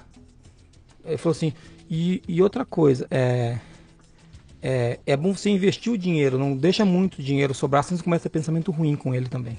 Querer gastar de qualquer jeito, sabe? Evita os pensamentos ruins. Então, esse é o capitalismo que funciona, cara. Entendeu? Eu acredito nisso. Eu acredito nesse tipo de coisa. Eu acredito que a gente tem que ganhar dinheiro, tem que juntar dinheiro, tem que pagar bem os outros. Eu, eu te falei ali no almoço. Eu, eu não acredito em ONG. Eu acho que quem tem que fazer o bem é a empresa. A minha empresa adotou uma escola municipal há 10 anos atrás. Há 10 anos, ó, há 3, 4 anos atrás. Que formalmente, a gente quer 3, assim, que a gente tá firme mesmo. E. Cara, gente começou a fazer um trabalho na escola. Sabe o que a gente faz? Uma coisa idiota. Depois ajudamos eles nas rifas tal. Daí a gente começou a dar uma medalhinha. As professoras falavam quais são os alunos que se destacam de cada turma, da primeira à quarta série. E a gente vai lá com uma pessoa da minha equipe, no horário de trabalho, com a medalhinha que a gente comprou, e um certificado, dá uma medalha pro primeiro, segundo, terceiro de cada turma. Foi você que publicou um negócio que vocês foram lá Sim. pintar? E Fizeram um, mutirão e foram pintar? não, não pintar a gente então foi um outro, um Sim. outro que eu tenho contato que botou no, juntou a- o pessoal da equipe e foram lá pintar Isso, isso, mas é, pintaram o lugar. é, é isso. Entendeu? É assim, que eu, é assim que eu falo que eu me engajo. Então Uhum. eu pego as pessoas no horário de trabalho. A minha empresa não tem ONG. Uhum. Tá? Vai lá e faz isso. Dá uma medalhinha no final do ano de Papai Noel, dá um prêmio, dá um tablet para as três, pras três crianças que mais se destacaram na escola. As professoras, com a pedagogia delas, dizem quem são. Não quero me meter nessa parte, a gente não sabe fazer. Pedir para elas que não fosse uma competição, e sim aquele que teve uma evolução maior, não o me- o melhor necessariamente, eles que escolhem. E, e a gente começou a discutir até que, o até que o dia que o pessoal falou assim, pô, mas esse, esse negócio aí, vamos fazer o Papai Noel no final do ano. Eu fui pro meu Papai Noel, gordo eu vou. E eu fui, cara, e foi emocionante porque chega uma criança e fala, me dá um abraço. Como assim um abraço? Eu conseguir um abraço do meu filho, do meu filho, eu tenho que negociar com ele, você entendeu? Como é que uma criança de 4 anos te pede um abraço, Luciano? Isso não é humano, cara. As crianças têm déficit de afeto. Crianças em situação de risco, história complicada na família. Você vai lá e faz isso. E por que, que é legal a empresa, Luciano? Porque no ano seguinte, eu tava viajando, eu não pude ir de Papai Noel. E alguém foi. E esse ano agora, eu tava em outra viagem, tava no Peru. E alguém foi, entendeu? Então, a empresa tá fazendo a coisa certa, cara. Quando a gente for falar de indicador, porque eu quero medir essa porcaria com indicador. Ah, vamos ver quantas crianças foram impactadas. Eu falei, não, isso não é indicador. Isso é indicador de esforço, eu quero saber o resultado. Pega o IDEB. Vamos medir pelo IDEB. Batata, cara. Esse ano a escola que mais cresceu o IDEB em Colher Procopio foi essa escola que a gente tá fazendo estação. Isso, Luciano, Uhum. não precisa de ONG. Eu, eu não sou, não quero dizer que ONG é do mal, mas eu quero dizer o seguinte, que toda empresa pode fazer sua parte, entendeu? E colocar isso como parte do trabalho. Então esse é o capitalismo que dá para fazer. Eu, eu não gosto muito da filosofia do capitalismo consciente, eu gosto muito da ação. Vamos dar uma colher de chá agora para um amigo nosso aqui. Aí você descobriu um treco chamado metanoia. Porra, cara, eu ia falar deles, né? Você puxou. Eu já fiz um café, um, um. Leadercast aqui, né, com o Tranjan. E como é que foi isso aí? Você trombou com Trombei esse? com os caras, foi assim, eu vou contar como é que foi. Encontrei a Metanoia, tá, conversamos deles no almoço, né, também. Encontrei, encontrei com a Metanoia no, no Epicentro, primeiro lugar. E por que que veio a Metanoia? Porque eu já tinha missão, missão, missão, visão e valores e eu queria construir meu propósito. Eu já tinha lido três livros falando de propósito. E eu falava, eu não quero fazer essa porcaria sozinho. Tô com medo, sabe? Tava com cagaço. Sabe cagaço? Ensaio sobre o cagaço? Tava com cagaço. Falei, cara, eu não quero fazer sozinho.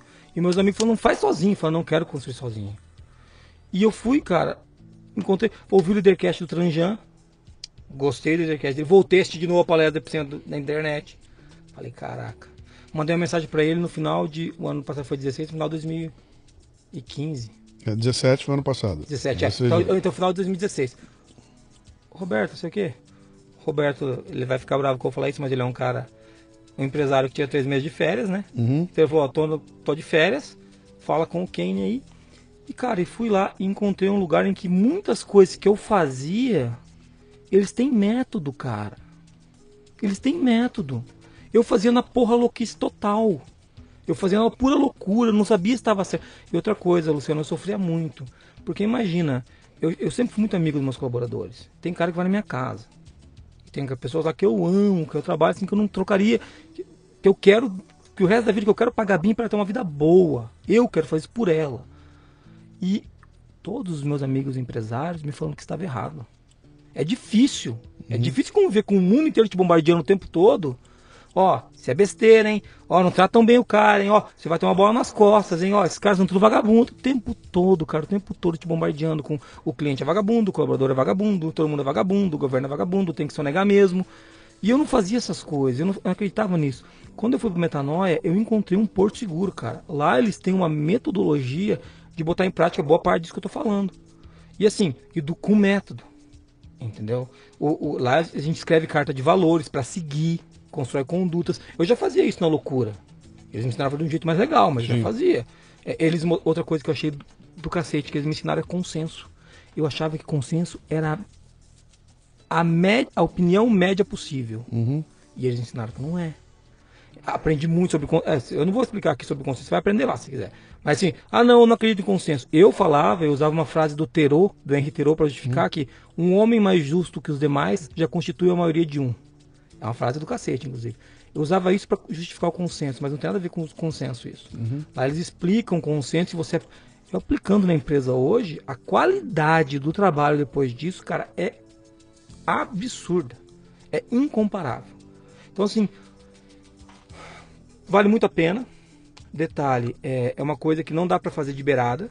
Eu quero dizer, você não consegue entrar na metanoia assim, experimentar a metanoia. Não dá. Assim, a grande sorte que eu tive é que a minha empresa já tinha muitos desses pensamentos. Entendeu? Então, pra mim, assim, não houve um choque. O maior choque que eu tive, a coisa que mais me impactou foi que a metanoia me ensinou a tirar a pressa. Eu era muito apressado. E lá eu aprendi diferença de pressa para senso de urgência, que são coisas diferentes. O que é urgente tem que ser feito. Pressa é sair correndo do banheiro, por exemplo. Que eu fazia, entendeu? Então são coisas diferentes. E, cara, eu achei incrível. Eu recomendo muito. Se você tem uma empresa, cara, você fala assim, não, preciso de uma empresa em- diferente. A Forlógica é uma empresa esquisita. Nós somos super. A gente publica nas vagas de emprego. Procuramos pessoas esquisitas. Vai na vaga de emprego. Tá escrito lá embaixo. Procura-se pessoas esquisitas. E quando eu encontrei a metanoia, eu falei, pô, cara, tem um negócio aqui que, que é o nosso número. Porque é esquisito pra cacete também, viu? Então você tá acostumado com uma consultoria de gestão, com uma. Vamos pegar aí uma. Uma Dom Cabral. Com as coisas que você lê na Infexame, bicho. Não tem nada a ver, nem vai. Lá é um pensamento completamente lateral, Yes. muito mais humano, é outra Eu pegada. preciso trazer o Tranjan de novo aqui para fazer a versão 2, onde a gente foca só na, Não, você na tem que questão. fazer. Eu vou tirar a- A parte pessoal da história dele eu já fiz. Agora tem que fazer a Isso. parte da, Acho que vale a pena. da metanoia. Legal, cara. Quem quiser conhecer um pouco mais aí do trabalho que vocês fazem lá, como é que é? Primeiro para achar Forlogic, como é que é? Ó, eu nem te falei de duas coisas. Antes de, antes de eu encerrar, eu vou falar o seguinte. A gente tem o maior blog do Brasil de gestão da qualidade, Uhum. que é o blogdaqualidade.com.br. Tá. Então, se você precisa saber sobre gestão da qualidade, vai lá. Inventaram até um podcast. É, copiando um cara que é amigo meu, né? A gente tem o Qualicast, que é um podcast só sobre qualidade. Você vai botar, coloca todos os links aí, vai, Luciano. tá? Vamos botar tudo. É, pô, procura no, no, o site da Forlogic, www.forlogic.net, F-O-R-L-O-G-I-C. Ponto net, tá? E, e é isso aí, cara. A gente tá, a gente tá por ali, o, o Qualiex é Se qualiex.com.br. quiser entrar em contato com você, você tá no Face? Tô no Facebook, pode, pode me adicionar lá, é Jason, Jason Aranhard de Bastinho. É, só que, o- só que o Jason não é o Jason igual do Sexta-feira 13, é, É. J-E-I-S-O-N, não é isso? É, eu costumo dizer quando eu me apresento que eu sou. Oi, tudo bem? Meu nome é Jason, igual sexta-feira 13, mas escrito errado. Isso aí, Então, isso aí. Não é Jason, é J-E-I-S-O-N. É, Se você colocar Jason AB lá no Facebook, barra Jason AB, vai cair no meu. cai lá. Cai lá. Maravilha. E é isso daí. Legal, meu caro. Valeu. Demorou pra fazer, mas quando fez, deu uma história comprida aí, cara. Espero sinceramente o ano que vem conversar com você e você me contando a história da Forlogic com 140 pessoas trabalhando. Luciano, menos. Vamos, vamos fazer o seguinte, vamos ganhar dinheiro primeiro, depois vai aumentar agora. Vai, já tá indo, você tá no caminho, né? Tá bom. Tá bom? Bem-vindo, cara. Valeu. Obrigado, Um viu? abraço. Valeu. Até mais. Muito bem, aqui termina mais um Leadercast. A transcrição do programa você encontra no leadercast.com.br. Para ter acesso a esta temporada completa, assine o Café Brasil Premium no cafebrasilpremium.com.br. Este programa chega até você como parte do projeto Café Brasil Premium, um ambiente educacional sem ser chato nem superficial, que já conta com mais de mil assinantes, recebendo todo mês conteúdos voltados ao crescimento pessoal e profissional. Conheça que vale a pena. cafebrasilpremium.com.br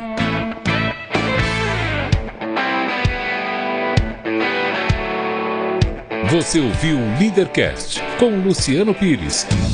Mais uma isca intelectual do Café Brasil. Acompanhe os programas pelo portal cafebrasil.com.br.